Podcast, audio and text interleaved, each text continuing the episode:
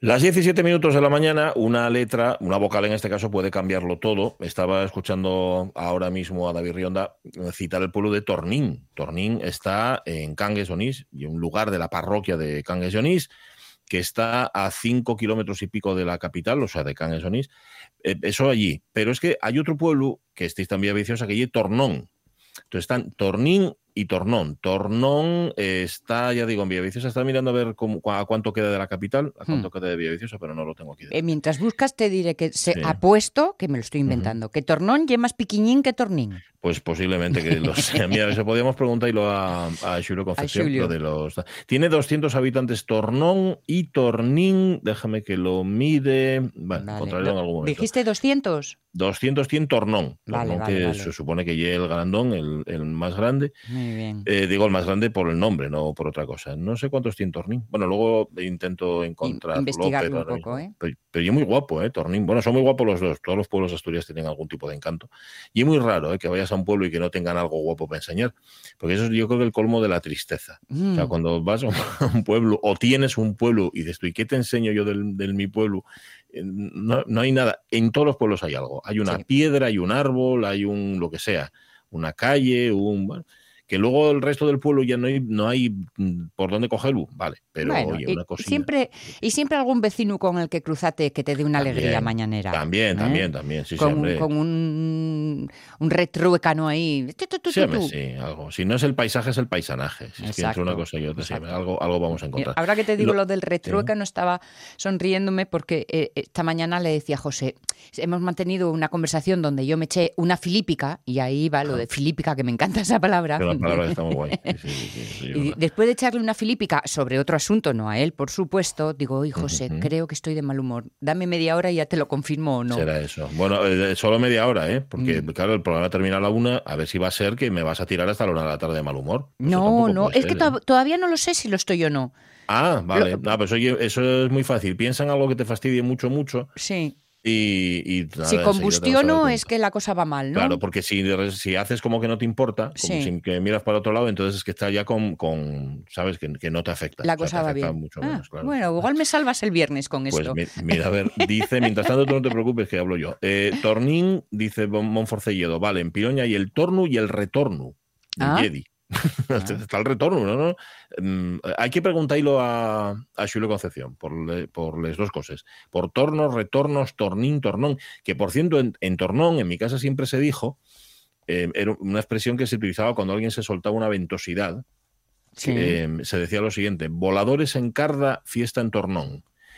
Eh, Carda y un pueblo de Villaviciosa que está muy cerca de Tornón. O sea, están muy pegaditos los dos. Se supone que si tú tires un volador en Carda, hay fiesta en Tornón. O si escuches un volador en Carda, bueno, volador, entiéndemelo mm, desde un punto de vista metafórico, eh, ¿sabes? Pues escucha, eh, escúchase perfectamente en Tornón. O sea, están los dos pueblos tan pegados el uno al otro que, la fiesta de uno, el volador de uno y la fiesta del otro. ¿Qué te pareció? ¿A qué eso no lo sabías tú? Bueno, que eso es buena vecindad. Bueno, claro, pero bueno, muy pegados, muy pegados. Ya sabes que al final mm, pueden pasar dos cosas. Que, que, sean muy buenos vecinos o todo lo contrario. Sí, sí. Mm, no hay término medio. 65 vecinos tiene Carda, ¿eh? Tornón tiene 200, como dijimos antes, y Tornín todavía no lo sabemos. Tornu y el retorno, ahí en Piroña, tampoco. Mon, si puedes darnos alguna pista al respecto, pues estupendo. Em, estamos a viernes, tiene que notarse de alguna manera, tiene que notarse en el entusiasmo que ponemos a las cosas, o no, o no necesariamente. Se nota, por ejemplo, que hace buen tiempo, lo que pasa es que a la meteorología le da exactamente igual, que sea viernes, que sea lunes. Hay lunes que salen espléndidos y hay sábados que son un auténtico churro. Pero bueno, siempre estamos nosotros para solucionarlo. No digo nosotros los de la radio, sino cada uno de nosotros en particular.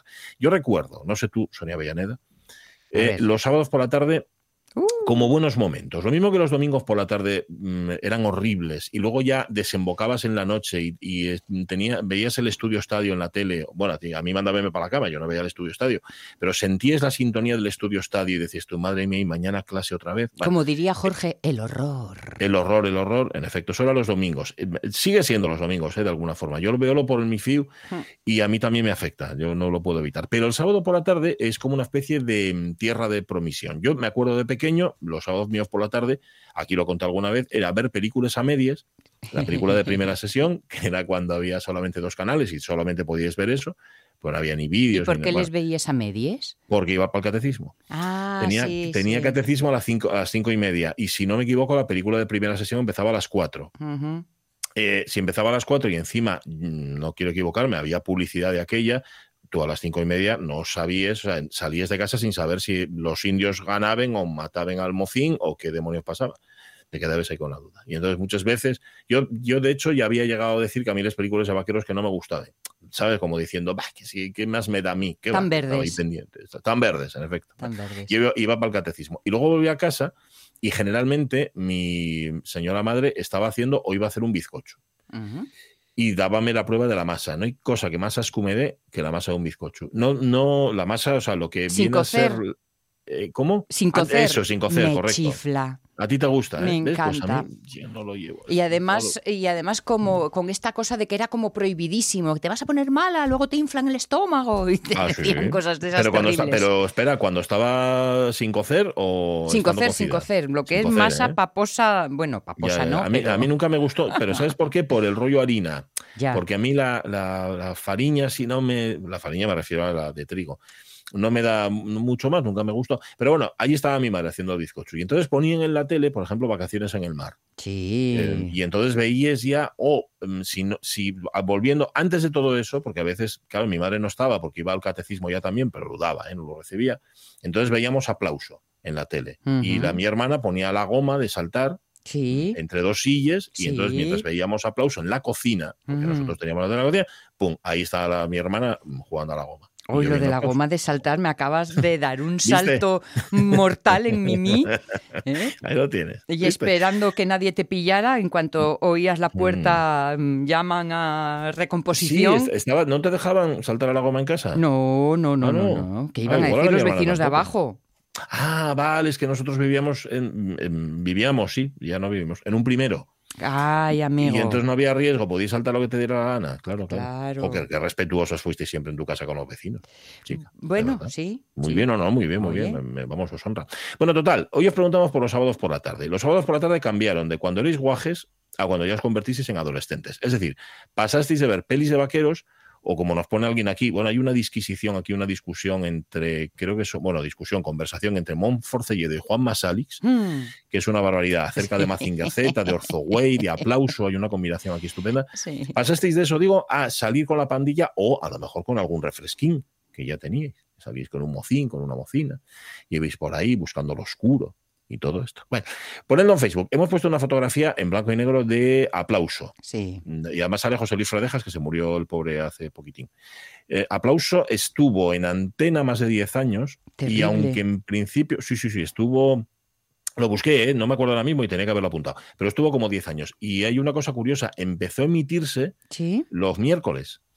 Anda. Era- sí, sí, la- pero a ver, eso creo que los miércoles debe durar un programa o dos. Se dieron cuenta de que la franja que le correspondía era la de los sábados. Hombre. Y si no era esa la que le correspondía, pum, hicieron que le correspondiera.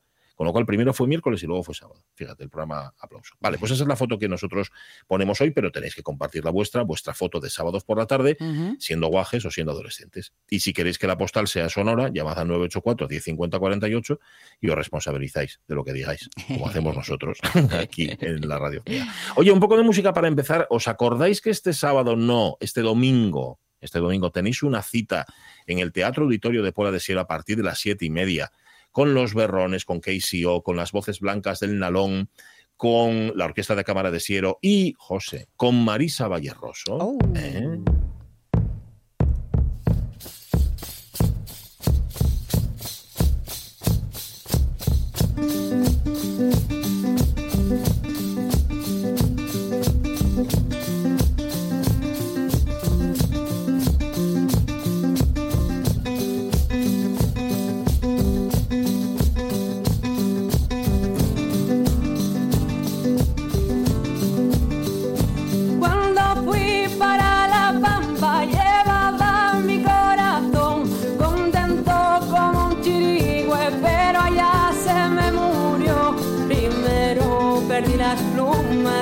Luego perdí la voz.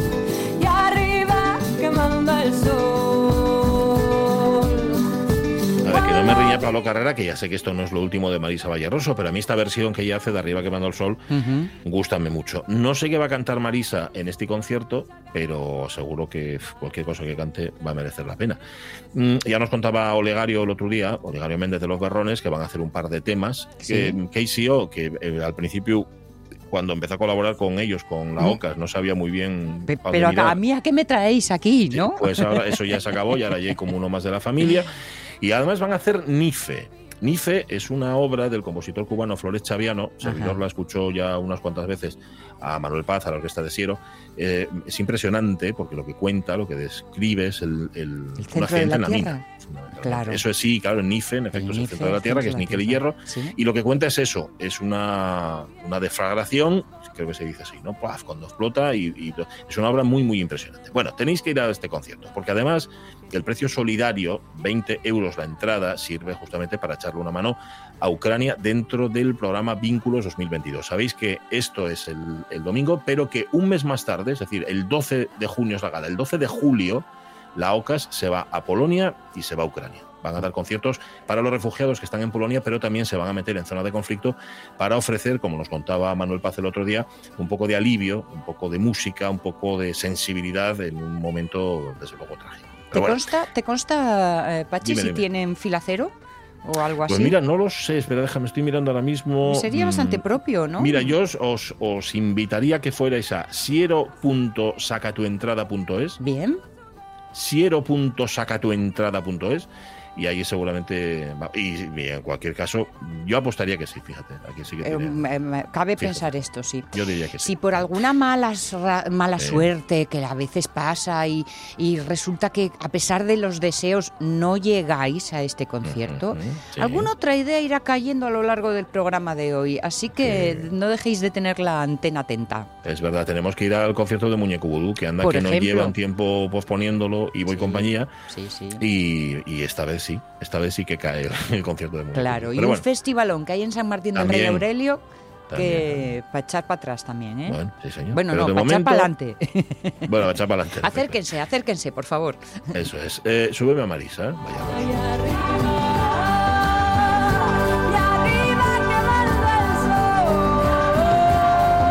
Hacer solín es tibiana, sí señor. Lo que pase ya el resto del fin de semana ya no nos responsabilizamos. Eso ya va a ser cosa de la meteorología, del nubero. Creo que vienen nubes.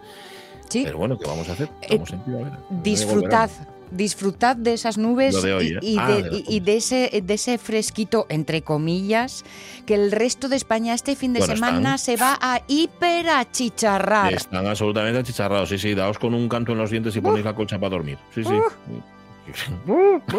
Madre. 10 y 20 minutos de la mañana, enseguida vamos a mirar al cielo en gravedad cero con Miguel Martín, pero antes un poco de, no, un mucho de iniciativa por asturiano.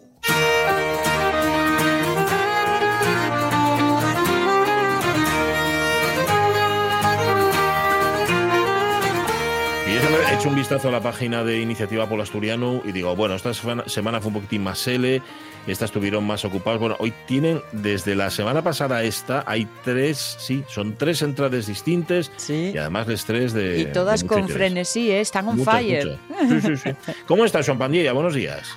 Muy buenos días, Pachi, muy buenos días, Sonia. Eh, gracias por, bueno, por esta ventana a la, a la, de la radio espía a la sociedad asturiana, que encantados una semana, una semana más de poder estar aquí con vosotros. Pues nada, un gusto para nosotros también. Bueno, hay mucho, pero yo voy a quedarme con el titular, si te parece, ¿eh? luego entramos en lo que tú quieras, Joan, el titular de la última entrada que habéis publicado, que es Iniciativa por Asturiano critica la, cuidado, hipocresía hmm. del PSOE y del PP con la especialidad docente del lingua asturiana. No os mordéis la lengua, Joan. Sí, efectivamente, y que ayer en la Comisión de Cultura, de Política Lingüística y de Turismo de la Junta General del Principado, eh, bueno, pues rechazóse una preposición non de del Parlamento, del parlamentario de Podemos Asturias, Rafa Palacios, que reclamaba en definitiva la incorporación de los profesores de la asignatura de la lengua asturiana en las plantillas orgánicas de, de la educación pública asturiana, la reclamación por parte del Gobierno de Asturias al Ministerio de Educación de la creación de la especialidad docente de asturiano y la obligación de ofertar la asignatura de asturiano en todos los niveles educativos y las escuelas de idiomas. Bien, a esta iniciativa parlamentaria, además del grupo proponente, sumaronse también eh, Foro Asturias y eh, Izquierda Unida, mientras que PP eh, PSOE, Ciudadanos y Vox votaron en contra. Bueno, en ese sentido nosotros, Iniciativa por Asturiano, criticamos la hipocresía de PSOE y PP de votar en contra de una enmienda, bueno, pues que en definitiva recogía cosas que la propia ley de uso recoge, en definitiva las tres cosas, y que la verdad que nos sorprendió un poco. ¿Y por qué hablamos de hipocresía? Porque, hombre, consideramos que un partido que lleva por una parte la oficialidad en el programa, vote en contra eh, de una preposición the ley eh, a favor de la especialidad docente, bueno, pues no deja de sorprender por una parte, ¿no? Y la segunda, eh, el mismo Partido Popular eh, ya llevó esta cuestión el programa electoral y aparte de eso también llevó a la Junta General de alguna iniciativa parlamentaria en ese para lograr desatascar esta esta situación, ¿no? En definitiva, bueno, volver a recordar que en la iniciativa Asturiano que la creación de la especialidad docente de lengua asturiana y una cuestión eh, que va a mejorar la calidad educativa en el sentido de que va a dar estabilidad al profesorado por una parte y estabilidad en la asignatura y que llegue una demanda histórica de la comunidad educativa asturiana, ¿no? Bueno, pues en definitiva, hacer un llamado a otra vegada a todos los partidos, eh, sin sin etiquetes, bueno, pues para lograr de una manera definitiva la igua a, esta cuestión.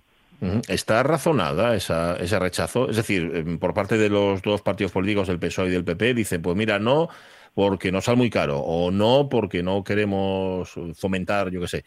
¿Hay razones para esto?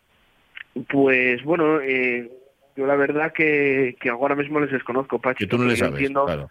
Sí, ahora mismo no, le, no te les puedo decir, pero Quiero decir, en definitiva, y yo insisto en lo, que decía antes, ¿no? Era una preposición de, de una invitación, una iniciativa parlamentaria que directamente no implicaba nada, pero que yo creo que da la situación en la que estamos de, de, de que se para, bueno, pues eh, hay gente que era lo que comentamos precisamente a la propia Lidia Espina, la propia consejera de Educación, cuando nos acompañamos con ella, había gente que dio clase de asturiano, poniendo clase de asturiano, que se jubiló sin especialidad docente, ¿no? Entonces, bueno, que consideramos ya que, que después de tantos años, después de tanto trabajo, yo creo que tocaba ya eh, dar esa, esa, esas condiciones laborales dignas para, este, para esa parte del profesorado de la educación pública asturiana y lograr de una manera definitiva una, una igual ¿no?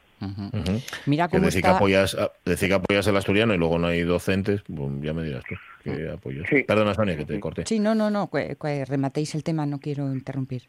Eh, porque es que estaba viendo otra noticia que esta semana, digo, Joan tiene que contarnos algo al respecto, sí o sí, que es em, eh, la mesa del Congreso, que andaban ahí, que si ven a cambiar el reglamento, a ver si las lenguas cooficiales entraban o no eh, a, ser usadas.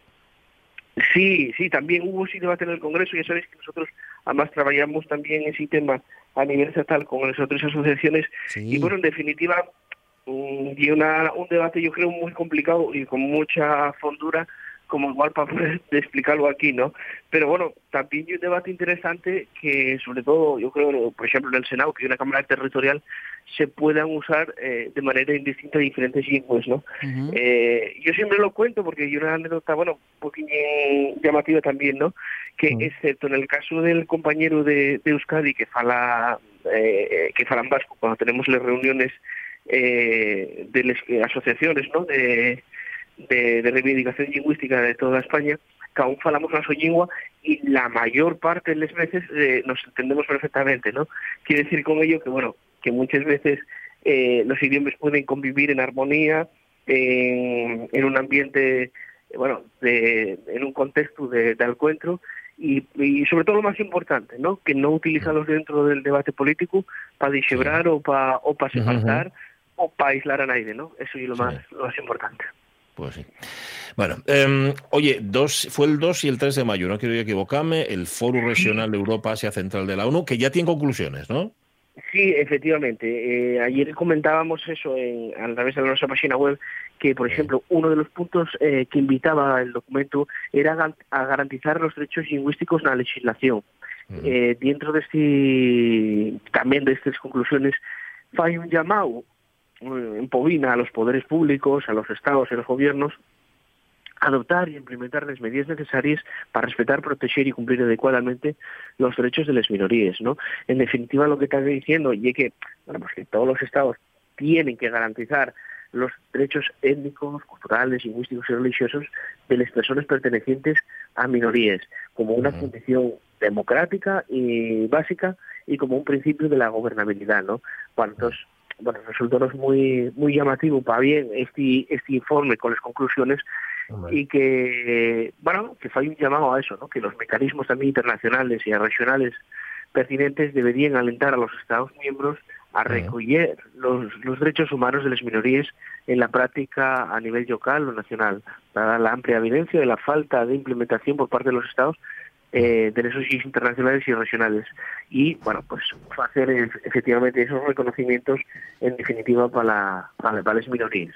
De hecho, vais a llevarlos a los dos parlamentos, al de Asturias y al de Castilla y León también, ¿no? Eso, y la idea que tenemos, Pachiller, registrarlo por por, eh, por meterlo por registro electrónico y, y hacerlo llegar a los diferentes grupos parlamentarios eh, de esas comunidades, ¿no? Eh, a los dos parlamentos autonómicos, perdón. La verdad es que estáis con actividad política desde la más cercana, comenzaste hablando de la Junta, hasta la más internacional, ¿eh? Pues estáis en todos los ámbitos. Sí sí, sí, sí, sí, sí. bueno, esto yo creo que el que el Foro de Europa Central de la Asia de la ONU, Baril, perdón, para resaltar un poquillín el trabajo de Iniciativa por Asturiano a través de nuestro representante atrás, Ignacio Galán, que hizo allí, bueno, pues en definitiva, eh, una explicación de cómo era la situación del asturiano, los problemas que podía topar una persona que quería hablar, que quiere hablar asturiano en el día a día, y en definitiva, bueno, pues hizo ese reparos que yo creo que fue muy muy interesante y valió también para compararnos con otras minorías culturales también de la propia de la propia Unión Europea, ¿no?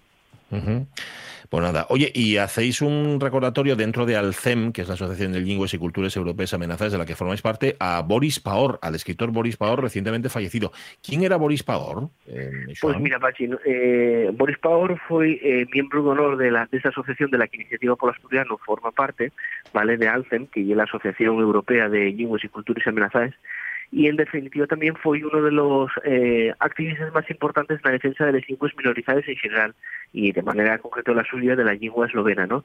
Eh, nació en Trieste en la época del Imperio Austrohúngaro y murió al, con 108 años el pasado 30 de, mayo. Y bueno, y una persona con, con, mucha vida, con mucha historia, sufrió la represión nazi también y además de ser un, gran escritor europeo, era un, un luchador incansable por la libertad eh, a lo largo de toda su vida, ¿no?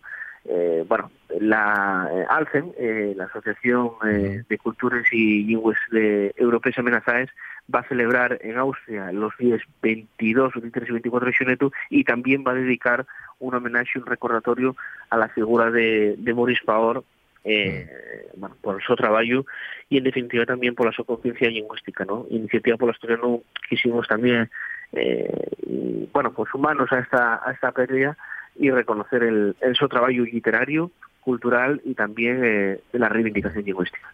Bueno, pues hay una faceta, aparte de su militancia antifascista, em, y de ser un escritor, yo que sé, como Primo Levi, por ejemplo, o como Enrique Cartés, contando experiencia. Él también era un defensor, además de esas lenguas minorizadas. Así que se entiende perfectamente este homenaje que le brindáis.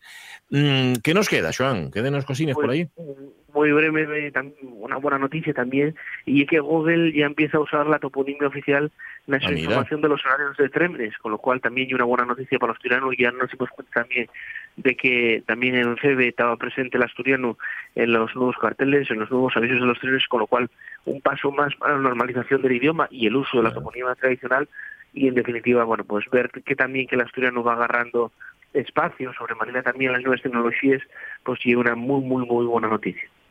pues sí. Ahora ya solo falta que lleguen bien, que lleguen a tiempo, que no se estropee la catenaria, etcétera, etcétera. Y entonces ya. Eh, pero bueno, oye, vamos por partes, tampoco lo pidamos todo. Ahora mismo, es una buena noticia. Fuera bromas, fuera tonterías. Vale, eh, ¿algo más, Joan? ¿Dejamos ahí? Sí, y rematamos muy ah, eh, mañana hacemos una, una invitación a, porque vamos a tener un puesto informativo en el quinto festival que nunca pare. Eh, eh, mañana ah, sábado 12 de junio, a partir de las 11 de la mañana vamos a tener un puesto informativo allí, agradecimiento a la, a la Asociación Cultural Los Uxebas que nos permite, bueno, pues estar allí en el campo de fútbol, el floral, el floral, el floral de San Martín del Rey Aurelio, donde vamos a tener el nuestro postín, y además, sobre el, alrededor de la una de la tarde, Ignacio Gualán, que é o noso vocal da Radiación Institucional de, de Iniciativa polo Asturiano, va a facer unha intervención, va a facer un repaso a la, a la situación de la, de la lingua asturiana. Así que nada, convidamos eh, a disfrutar del fin de semana que va a estar fresquino, ¿eh? Sí. y, y, pasar por ahí por San Martín del Río Aurelio a vernos al, en nuestro puesto. Vamos a ir por ahí antes de que acabe el programa, ya verás. Sí, sí, sí, sí. luego vamos Tenemos a lo previsto. Que en una pare, la quinta edición. Joan Bandella, gracias. Abrazo grande. Gracias a vosotros, como siempre. Un abrazo. grande. Chao. Muy bien, cuídate mucho. Bueno, eh, está aclarando, está aclarando, eh, que, que, lo sepáis, pero bueno, está aclarando Monforcelledo que el Tornu y una casería que hay en la carretera de la Marea, cerca de la carretera del Fresnedal, que esto conocemos nosotros bien, lo que y el Fresnedal, sí. un sitio que para nosotros, ¿eh? ¿verdad? Ah, tenemoslo bien explicado. Hombre, sí, sí señor, lo que el Fresnedal. Bueno, a ver, también las explicaciones de Rossi no eran muy buenas, ¿eh? porque decía, no, asómame la ventana, está el, el, garajo ese ahí. Bueno, está entre la, cerca de la carretera del Fresnedal y el retorno, dice un poco para arriba, justo donde tiene el bar Maruja. ¿Ah? Ya me lo aclaraste, Mon. Ahora ya lo tengo mucho más claro. Eh, Casa Maruja, en el retorno, donde parten Piloña y Casu, y un sitio muy recomendable para comer. Eh, bueno, esta recomendación, entonces ya eh, no tenemos más que hablar. Vamos a ir a comprobar la toponimia del sitio y de paso la fabada. Esto es que, que, anden siempre en círculo, en círculo cerrado, ¿no? Digo, porque el torno, tornar, sí, y, y da sí, la vuelta. Y el retorno uh -huh. también, ¿van y vienen constantemente o qué? Eso hay que preguntar, es el eterno retorno. Hay que preguntarle a Xilo Concepción el miércoles, que Muy nos explique el porqué de tantos nombres, tornín, tornón, tornu, retorno, aquí en Asturias, hay que obedecer. Venga, hay, que acordarse, ¿eh? hay que decirlo. Miguel Martín, ¿cómo estás? Buenos días. Hola, buenos días, Pachi. ¿Qué tal? Hola, Sonia. Ya llegó veraniego, manga corta, todo, sí, todo. Bueno, esto es un no parar. Hace maravilloso. Bueno, sí, señor. Bueno, vamos, vamos al espacio, José. Dale ahí.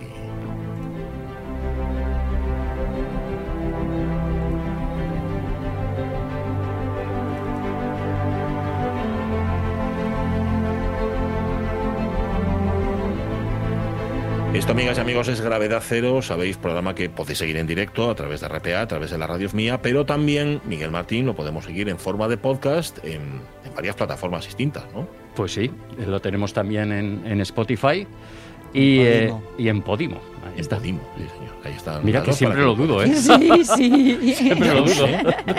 Pero fíjate que siempre te pregunto, esperando que esta vez no. Y pero... eso que van aumentando ahí los nuestros eh, oyentes. Seguidores. Sí, claro. Al final va a superar para, la radio, ¿eh? A ver, a ver qué te vas a acabar convirtiendo en un influencer espacial. Claro, ¿Eh?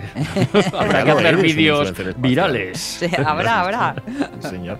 Bueno, um, mucha atención, no obstante, cuando vayáis por el espacio, porque aquello está, está como cuando como las faldas del Everest. Vosotros vais al Everest, mm. los que habéis ido, que seréis unos cuantos, y os dais cuenta que aquello. Bueno, pues en el espacio, Miguel Martín, exactamente igual. Hay mucha basura orbitando mm. ahora mismo sobre nuestras cabezas. ¿Es así? Sí, sí, ya más cada vez más. Por eso, pues mira, más o menos a, al hilo de que hace poco ha saltado la, la noticia a través de, de, la NASA de que el telescopio espacial, espacial James Webb, que, que, hemos estado hablando de él en, en, programas pasados, pues le alcanzó, bueno, pues un, una partícula, una partícula del de, tamaño de, de polvo, vamos, hacia finales de mayo.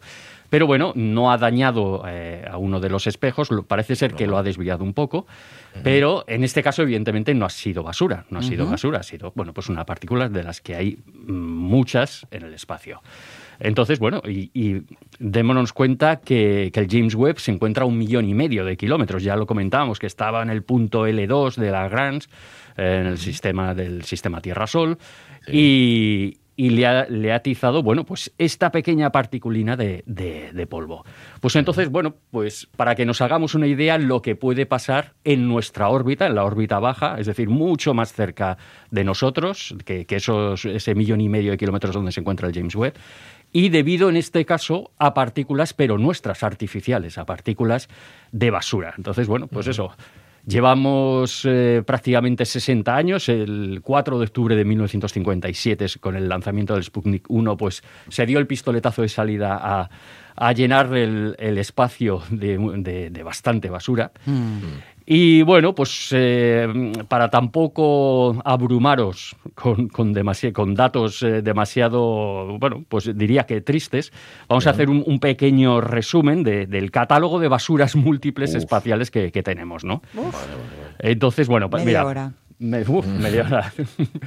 Más de media hora, fíjate. Sí. Eh, tenemos eh, catalogados y localizados al menos unos 28.500 eh, trozos, fragmentos con tamaños lo suficientemente grandes, 28.500, estaría, estaríamos hablando más o menos entre 10 centímetros y 15 metros. Vale. Esos, 15 metros. Claro, esos los localizados, los que se pueden más o menos hacer un seguimiento, imaginaos. ¿eh? Hay que sospechar que los trocinos, algunos vienen de algo mayor roto. Claro. Vale. Ahí, es, eso es lo que vamos a tratar también, Sonia. Ahí está, es que claro, cuando se empiezan a chocar eh, trozos eh, un poquito más pequeños eh, entre ellos, pues surgen trozos, fragmentos más pequeños todavía, que también a su vez pueden chocar con otros y aquello, bueno, pues es lo que está pasando, es que es lo que está pasando. Para que os hagáis una idea, se estima, se estima que hay unos 130 millones de fragmentos con tamaños mm, aproximadamente de milímetros. ¿Vale? Para que hagamos una idea. Se estima, porque evidentemente en este caso es bastante difícil la localización y el seguimiento. ¿Esos de milímetros hacen pupa? Hace mucha pupa. También. Claro, claro. Tú date cuenta que esto va más rápido que una bala. Ya. Mucho más rápido que una bala. Digamos, entre. Puede ser entre 10 y 15 veces más rápido que una bala. Entonces, eh, claro, eh, es, es, bastante, bastante complicado y complejo y además es que se está, eh, se está complicando cada vez más porque cada vez se está lanzando, más. Eso, es, eso, es, Entonces, bueno, pues habrá que hacer aquí un seguimiento y, y una limpieza antes o después. Entonces, bueno, ¿dónde se encuentra localizada esta, esta basura? Pues eh, a gran variedad de alturas. Donde hay más, podemos decir que es en la órbita baja, aproximadamente podríamos decir, pues a partir de los 2.000 kilómetros de altura hacia abajo. Para que nos hagamos una idea de las alturas que estamos hablando, la Estación Espacial Internacional, que todos hemos visto fotos, que está en el espacio, tú la ves rodeada de negro, eso, eso está a 400 kilómetros.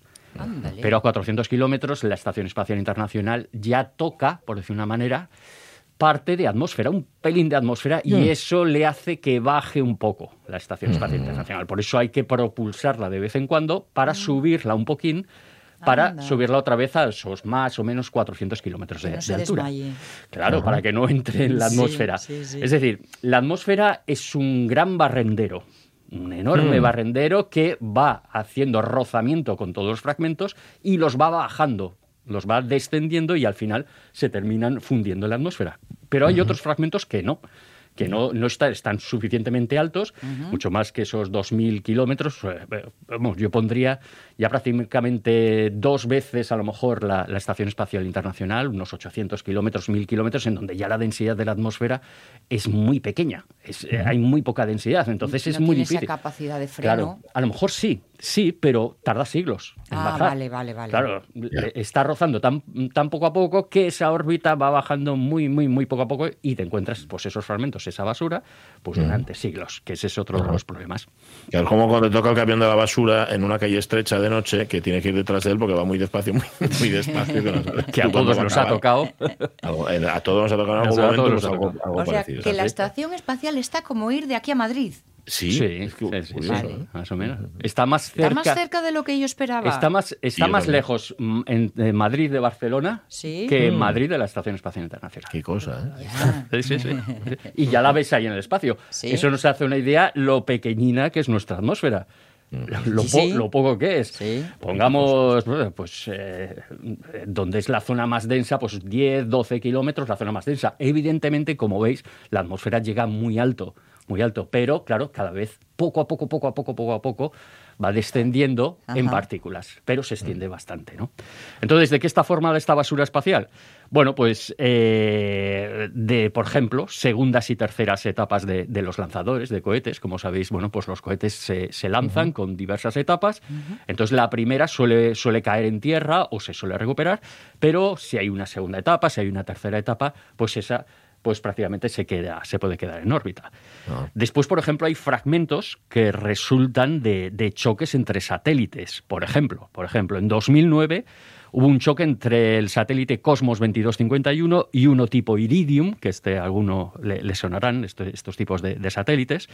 Eh, los satélites tipo Iridium, el eh, exactamente el Iridium 33 se chocó con este Cosmos 2251. ¿Pero no están cada uno en su sitio? Cada uno en su sitio, pero terminan algunos chocándose por diferentes circunstancias. ¿Eso no está previsto desde el, antes de escupirlos para allá arriba? Pero cada vez hay más, cada vez es más, más difícil encontrar hueco, el ¿no? seguimiento, encontrar hueco. Vale. Claro, hay, hay, hay, hay zonas que ¿Qué- son preferibles. Va a haber que empezar a sacar ticket. Pues, pues casi, prácticamente sí, para que os hagáis una idea. Después, satélites que ya no funcionan, ¿no? Creo que estamos diciendo, que no son operativos o que son sustituidos. Explosiones de combustible en los propios satélites, también.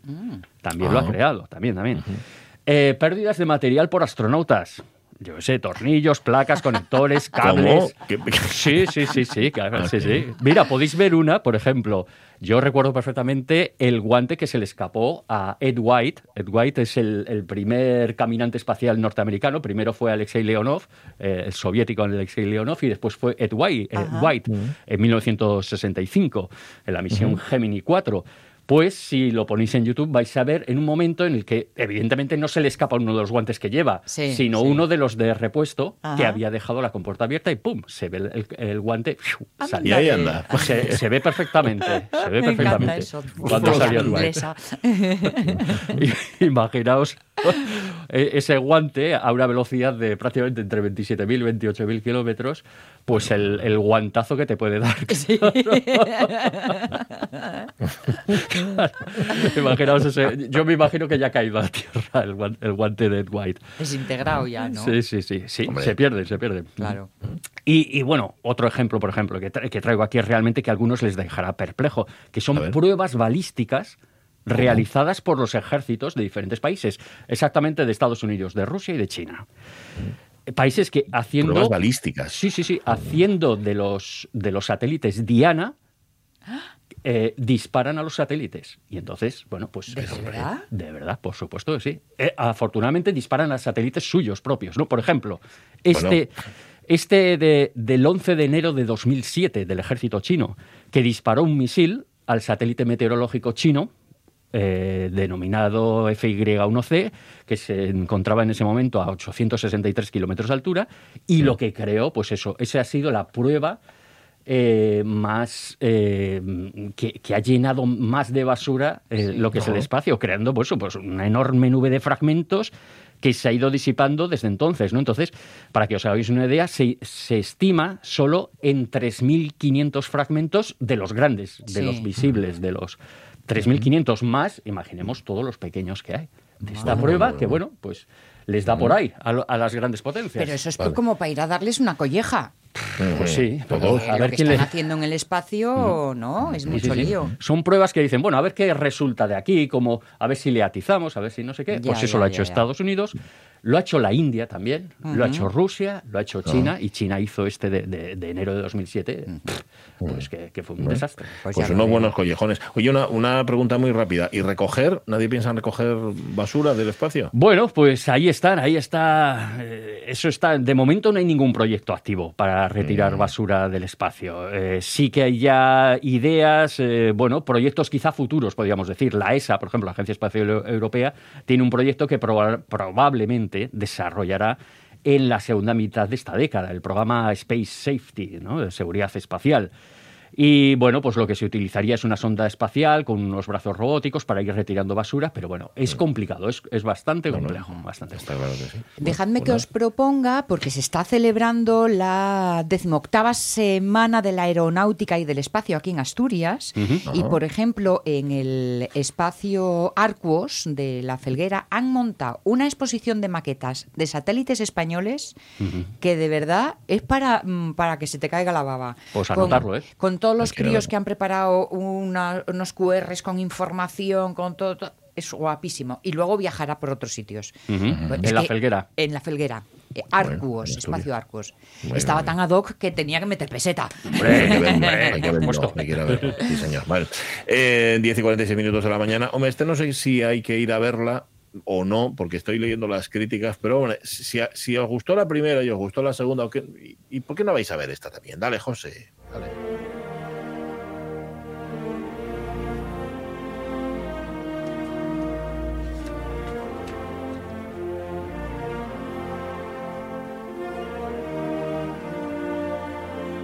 En efecto se estrena Jurassic Park Dominion, que es la nueva entrega de Parque Jurásico. Digo que estoy leyendo las críticas en varios medios y, hombre, bien, bien, bien no la ponen. Lo que pasa es que, eh, Miguel, si eres fan... Pues claro, da, un poco lo mismo, ¿no? Sí, sí.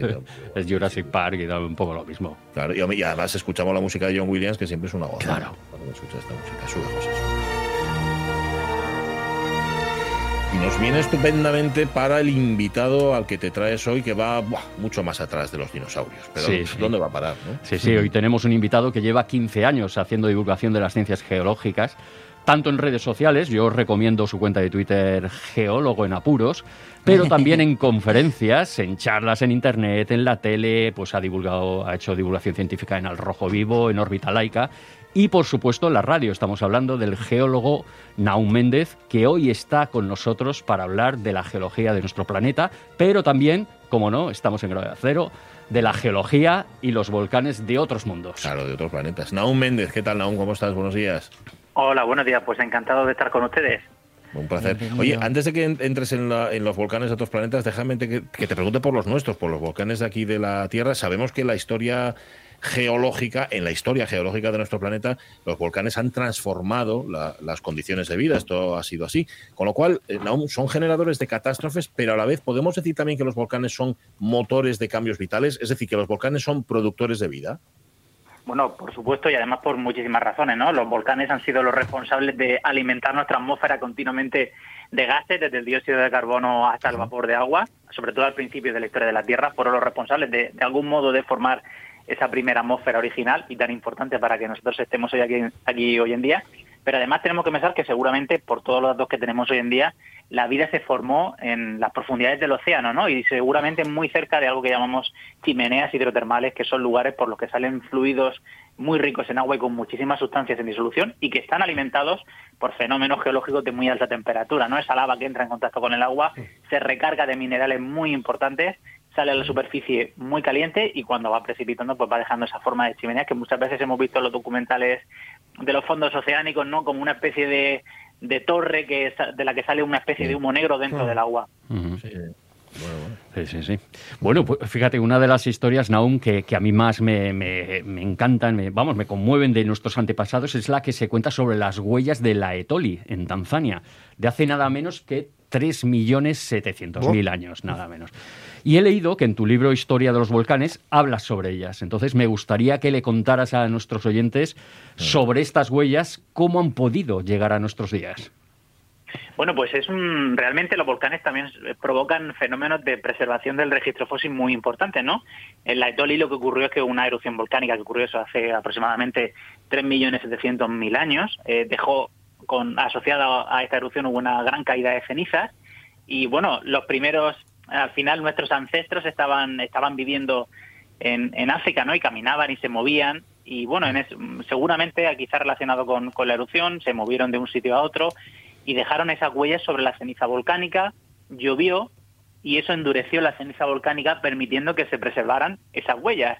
Pero lo mm. importante de esas huellas era que mostraban que realmente, incluso hace tanto tiempo que todavía no, no teníamos constancia de que habíamos empezado a andar erguidos, ya andaban erguidos. Mm estos, estos antepasados nuestros, ¿no? Y eso es muy importante porque nos permite, mm, de una manera un poco indirecta, ¿no? Porque solamente estamos viendo las huellas. De hecho, sabemos que iban erguidos porque no encontramos las huellas, digamos, de, lo, de, la mano, ¿no? Como, si fuésemos a cuatro patas. Solamente se ven los restos de que íbamos a dos patas. Y eso es importantísimo porque nos permite reconstruir un poco la anatomía, que además junto con los restos fósiles de los huesos nos permiten, pues eso, hacer una especie de, de árbol genealógico nuestro y cómo ha ido cambiando nuestra anatomía a lo largo del tiempo hasta dar lugar a lo que es el, género moderno, nuestro, nuestro género.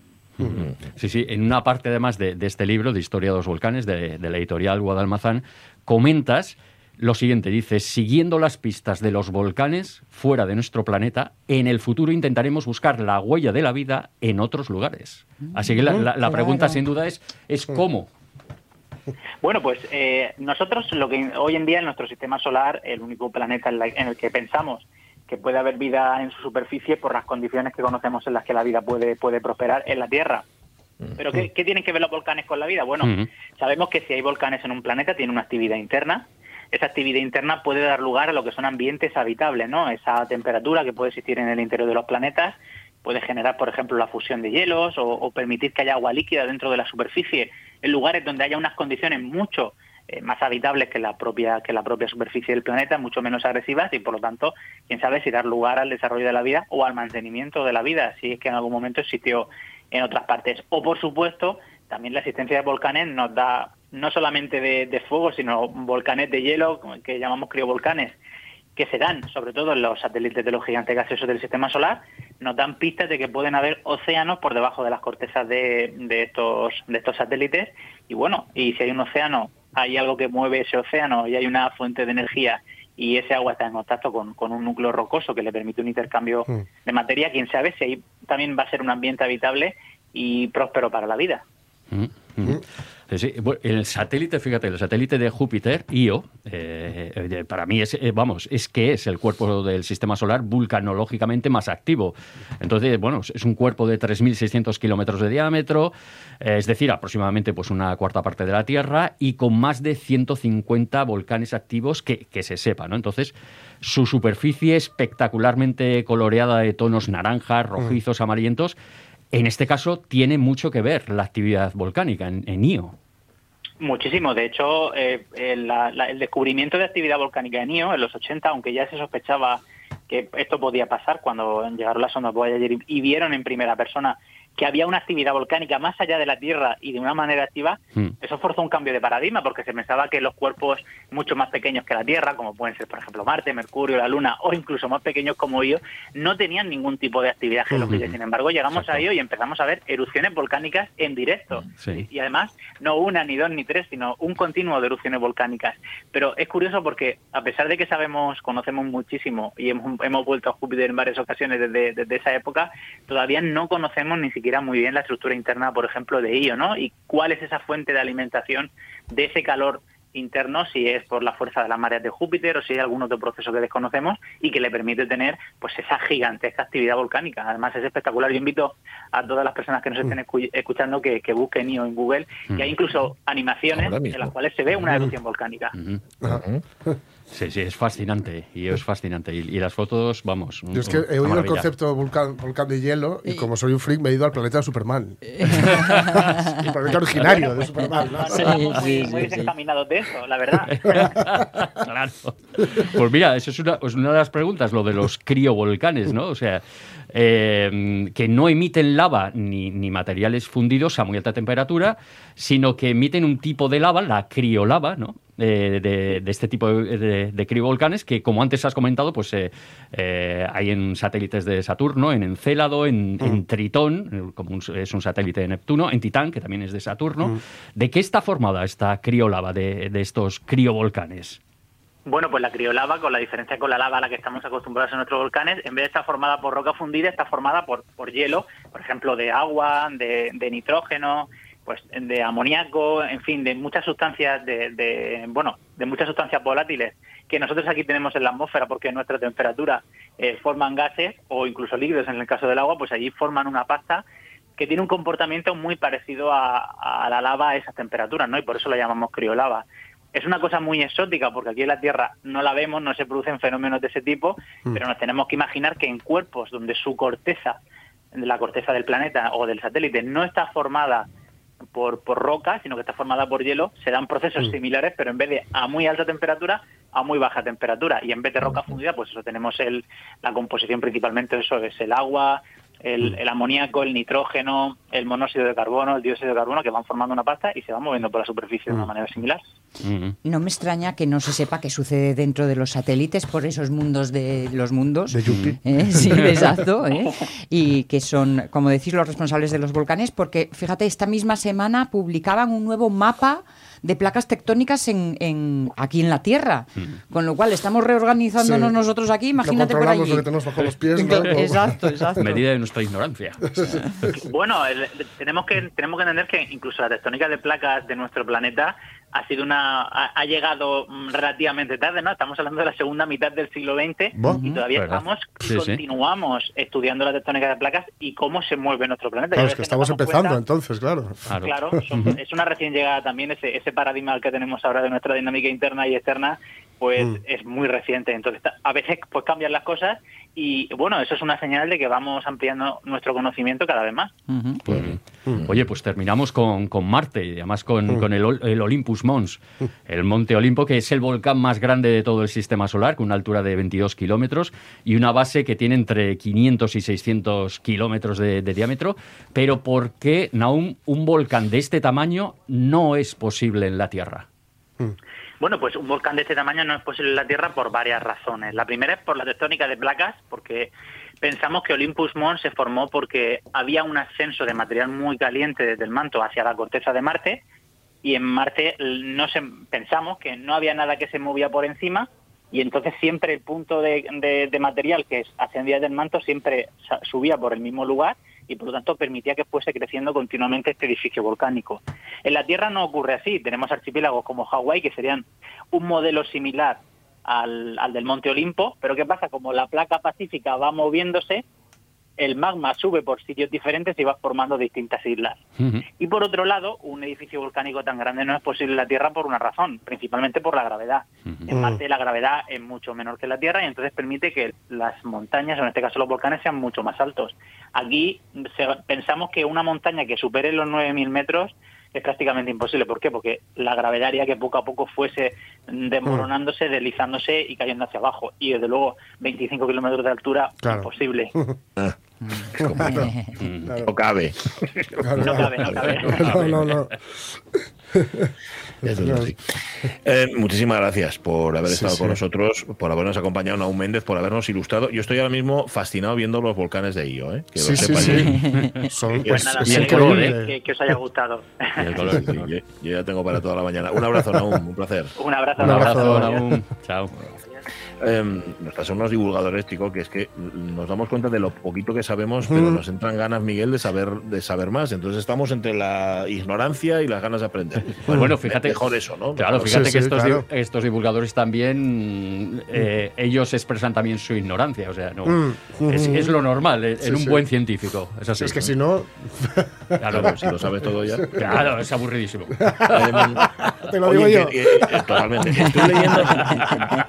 De verdad que las críticas que estoy leyendo de la última de Parque Jurásico no son como para ir. Así que vamos a conformarnos con la música de John Williams, que no es poco. Sube, José, sube. Yo voy a caer igual, ¿eh? Yo también. Yo también. Hay una asturiana, por lo visto, que participa en la peli. ¿Ah, sí? Que sale en pantalla y todo y todo. Que de, me has de dinosaurio. de más. De dinosaurio. Bueno, esto ya no sé, eso ya no sé. Un cabezón de dinosaurio. que no se le reconoce, pero bueno. Gracias, Miguel Martín. Nos encontramos en Un abrazo el viernes que viene. Cuídate. Abrazo. Las 11 de la mañana casi, nos vamos a las noticias. Mm, contaremos en la segunda hora, bueno, lo que nos quiera contar, nos podremos a bailar. Hoy tiene una de desmilenarse. Eh, Carlos Sierra, claro, él como puede, ¿verdad? Sí, sí, sí, sí. Pero él es generoso y quiere que los demás también lo hagamos, que nos desmelenemos. Es la canción de, de la versioteca.